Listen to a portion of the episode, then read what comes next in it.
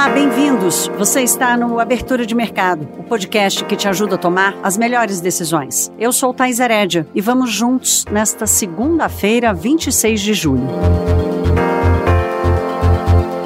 Meus caros, eu fiquei em dúvida se eu começaria pela reforma tributária ou pela crise hídrica, os dois assuntos que são destaque no episódio de hoje. Eu escolhi falar da crise hídrica primeiro porque ela já está causando dor no bolso de todos nós com o aumento da conta de luz e cresce a incerteza sobre os reais riscos para a economia. Nós terminamos a semana passada com um alerta do operador nacional do sistema que deveria ter paralisado o país para todos nós pensarmos juntos. Como vamos lidar com isso? Bem, o ONS avisou que em novembro o Brasil estará com um nível de reservatórios tão baixo como nunca antes num final de período seco. Isto não é uma sinalização do que pode acontecer nos meses daqui até lá, ou pelo menos não apenas entre julho e novembro. A grande pergunta é: como é que o país vai fazer a partir de novembro, mesmo que comece a chover? Essa ameaça vem ganhando corpo e começa a incomodar mais na hora de formular cenários para o crescimento, não só deste ano, mas já para 2022. Eu pedi para o Adriano Pires, que é diretor do Centro Brasileiro de Infraestrutura, falar um pouco mais dos riscos que temos pela frente.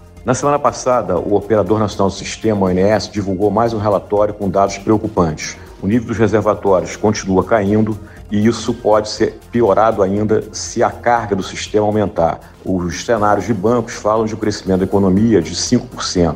Se isso ocorrer, no mês de outubro, a gente vai ter muita dificuldade de encontrar energia para atender essa demanda do mercado. E aí podem ocorrer, sim, apagões, cortes de carga em função de picos de demanda. O mercado me parece que ainda não precificou essa crise de energia. E é uma crise de energia que nós vamos viver ela em 2021 e talvez 2022 também. Por quê? Porque em função desse mesmo relatório, o reservatório em novembro deve estar a 10%, no máximo 15%. Nunca no Brasil o operador nacional do sistema operou reservatório a esse nível de 10 a 15%. Portanto, eu imagino que essa crise de energia de 2021 não vai se encerrar esse ano e podemos ter ainda problemas bastante sérios em 2022. Fazendo rapidamente aqui uma cronologia da crise hídrica no Brasil, o primeiro gato que subiu no telhado da questão energética foi no começo do ano mas foi em meados de maio que a gataria tomou conta do telhado. Acontece que o Brasil vivia um quadro tenebroso de casos de morte pela Covid-19, altas taxas de disseminação do vírus e uma superocupação dos hospitais. Então ninguém prestou muita atenção nisso. E o governo também escolheu uma comunicação menos alarmista, até porque é muito difícil, é uma crise muito espinhosa mesmo de lidar, ainda mais no meio de uma pandemia e num processo de de retomada econômica. Como assim pode faltar luz? O racionamento começou pelo bolso, com a alta da tarifa da bandeira vermelha patamar 2, já a partir de julho. O impacto na inflação ainda vem mais forte nos próximos meses. E tem muita gente se perguntando: mas e o mercado financeiro? Está ou não está vendo um risco real para o país? Eu fiz essa pergunta ao André Machado, que é professor e fundador do projeto Os 10%, que é uma escola de traders. Thaís, que a crise hídrica está fazendo preço no mercado, eu não tenho a menor dúvida. Se vamos ter racionamento ou não, esse é um dos pontos que preocupa a todos. E o fato do governo, das várias áreas do governo, estarem cada hora passando uma mensagem diferente de que ora vamos precisar fazer racionamento, ora não vamos precisar, isso só traz mais incerteza. Né? O mercado gosta de trabalhar com certezas, não importa se é uma certeza de uma notícia ruim ou de uma notícia boa, mas o mercado precisa precificar o que vem pela frente. Quando o mercado não consegue precificar, fica envolto de incertezas, acontece o pior. E é o que a gente está vendo no nosso mercado. O Ibovespa fez o seu topo histórico dia 7 de junho, há mais de um mês atrás. Na sexta-feira, nós vimos as bolsas americanas rompendo o seu topo histórico mais uma vez. Então a gente está bem descolado. E o que é a causa desse descolamento? Quais são as causas desse descolamento? Incertezas de todos os lados, não apenas dessa questão hídrica, se vai ter racionamento ou não, que certamente impactaria o PIB, como aconteceu no governo FHC. É óbvio que impacta o PIB, mas será que vamos ter racionamento? Ninguém sabe. A cada momento dizem uma coisa diferente para a gente. E além disso, o impacto, já que é direto, que a gente já consegue é, medir, é a inflação. É a questão aí do aumento das tarifas, inclusive da nova tarifa vermelha 2, que ainda pode sofrer um novo aumento mês que vem, conforme já foi antecipado pela ANEEL. É desta incerteza citada agora pelo André Machado que o governo precisa começar a cuidar, porque afinal de contas as decisões vão começar a ser feitas pensando já em 2022 e este cenário precisa estar um pouco mais previsível, mesmo que seja para se prevenir ou se proteger de uma alta mais constante do custo da energia, por exemplo. Falando rapidamente aqui sobre as ações do setor elétrico no mercado, elas têm fama de serem perenes e de dar bom retorno no médio prazo. Com os custos mais elevados por conta de toda essa crise, os lucros até podem diminuir, há uma expectativa para isso. Mas muitos analistas acreditam que ainda é cedo para dizer o que realmente pode impactar os resultados das empresas. Essas incertezas, como disse o André Machado e a gente reforçou aqui, essa semana vai ser uma semana importante para medir esse termômetro. Quanto que os investidores estão esperando deste impacto, desse efeito da crise hídrica nas companhias do setor elétrico.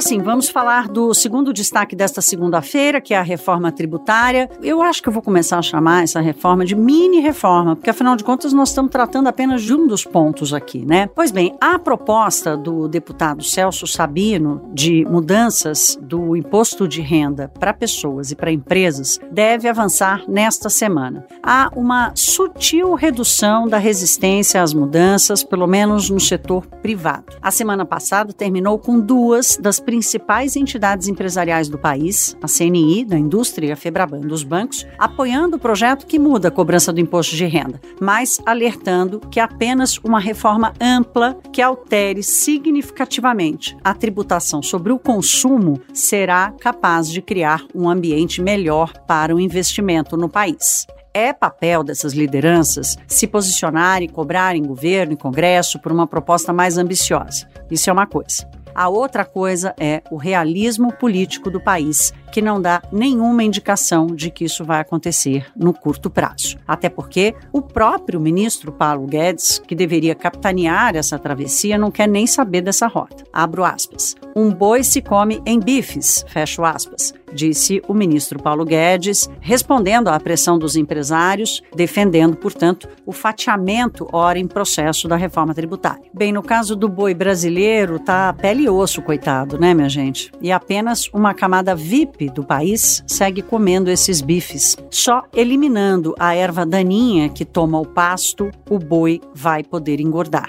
Estou quase poética nessa segunda-feira, mas o sistema tributário brasileiro é zero poesia e sim muita distorção, custos e injustiças provocadas essencialmente pelo imposto sobre o consumo, sendo o ICMS, que é um imposto estadual, o pior deles. Objetivamente, o que está no campo da probabilidade no curto prazo é essa reforma do imposto de renda. Então, vamos falar dela. O Congresso Nacional segue em recesso, o que abre uma boa janela de tempo para que o projeto seja finalizado e fique pronto para ir à votação assim que os trabalhos recomeçarem na primeira semana de agosto. Vocês sabem que eu estava pensando aqui, no caso do Brasil, a gente nunca sabe se pede pressa ou calma nas discussões importantes, porque elas podem se transformar em monstros assustadores ou se perderem pelos salões lá em Brasília, como já vimos tantas vezes.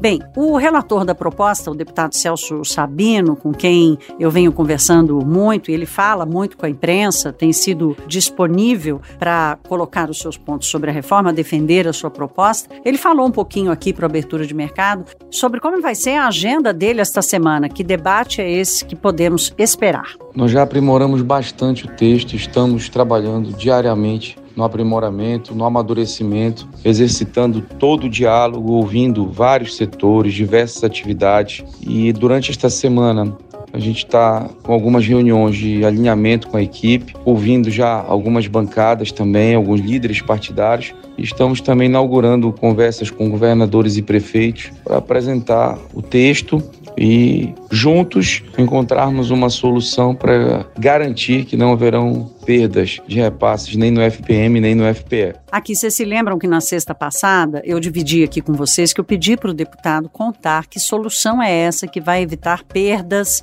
para estados e municípios. Ele não quis falar de jeito nenhum, então segue o mistério, vamos aguardar a divulgação, a publicação desta solução. Bem, no fim de semana, o deputado Celso Sabino conversou com repórteres e analistas da CNN e garantiu que a faixa de isenção da tributação dos dividendos será mantida em 20 mil reais. O deputado está se posicionando depois do ministro Paulo Guedes ter aberto a possibilidade da faixa de isenção aumentar. Quem conta mais sobre essa negociação e a expectativa da equipe econômica é a nossa Mega Blaster Renata Agostini, analista de política da CNN, direto de Brasília. Oi, Thaís. Olha, nesse ponto específico, a equipe econômica está satisfeita. Não só está satisfeita, como entrou em campo para garantir que essa faixa de isenção ficasse mesmo ali nos 20 mil reais. A argumentação feita pelo ministro Paulo Guedes é que essa volta da tributação de lucros e dividendos é para pegar quem tem muito dinheiro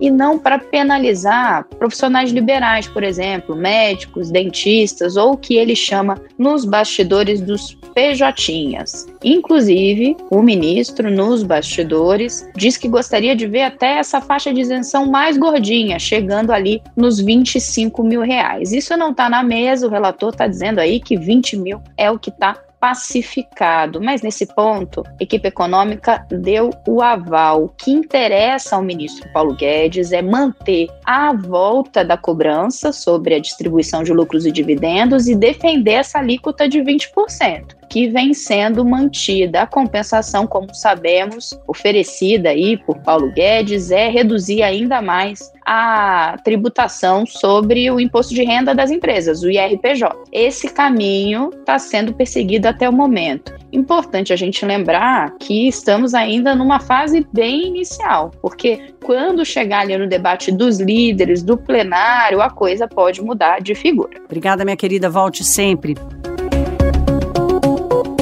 Olha, meus caros, é o seguinte: quem não viu, não leu, ainda vale a pena. O Centro de Liderança Pública divulgou um estudo sobre os impactos da mudança no imposto de renda pessoa jurídica, ou seja, daquele cobrado das empresas, do impacto dessa mudança no PIB, no crescimento. Na avaliação dos analistas do CLP, se a reforma for aprovada ainda este ano, ela poderá gerar uma alta de 1,6 no PIB até o final de 2023. O estudo sugere que esse crescimento da atividade será capaz de cobrir as perdas da arrecadação com a redução das alíquotas e novas isenções no imposto de renda das pessoas físicas, por exemplo. Por enquanto, o cálculo do próprio relator é de uma perda de 30 bilhões de reais na receita. Então, a seguir cenas dos próximos capítulos, porque o relator do projeto, deputado Celso Sabino, precisa apresentar a sua sua proposta final e o governo federal precisa acatar que as soluções fiscais para evitar uma fragilidade ainda maior das contas públicas sejam compatíveis, realistas e factíveis no curto prazo. Bem, nós vamos seguir falando em bilhões, mas de dólares e daqueles que estão entrando e não faltando no caixa das empresas e de seus acionistas. Em duas semanas de divulgação de balanços, as empresas americanas deram só alegria. A temporada está apenas começando com resultados do segundo trimestre. Entre aquelas que compõem o S&P, 87% das 111 empresas que já soltaram seus dados tiveram lucro acima do esperado. Na bolsa das techs, a Nasdaq, foram 76% de surpresas entre os balanços já publicados. Tem uma matéria completa sobre isso, com esses dados e análise e muito mais. Foi preparada pelo Leonardo Guimarães, repórter do CNN Business, está tudo lá no site, mas o Leonardo, como sempre, dá uma palhinha no podcast para te convidar. Thaís, a gente está acompanhando uma temporada de balanço muito forte lá nos Estados Unidos. Os analistas colocaram estimativas bem otimistas para os resultados que as empresas iam reportando do segundo trimestre e essas estimativas estão sendo superadas até aqui. Não à toa, o Dow Jones fechou acima dos 35 mil pontos pela primeira vez no último pregão, na sexta-feira, e na semana a gente fica agora de olho nas Big Techs, né? É, a gente tem Facebook, Apple, Amazon, Alphabet, que é a dona da Google, também reportando os resultados nessa semana. Vamos ver se elas também superam as expectativas já otimistas do mercado, né? E continuam impulsionando as ações até agora.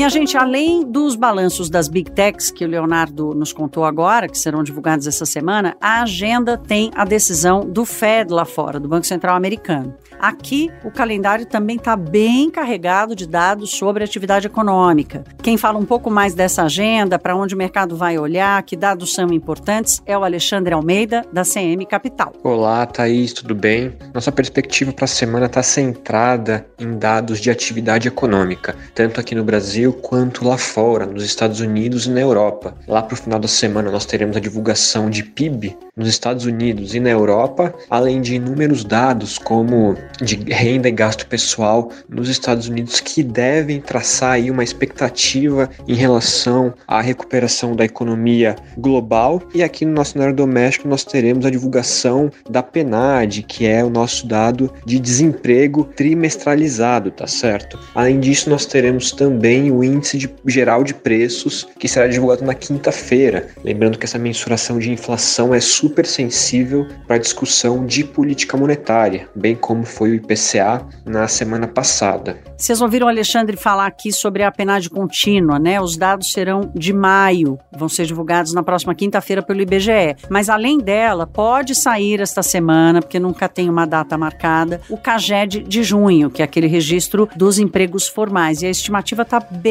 alta para geração de vagas.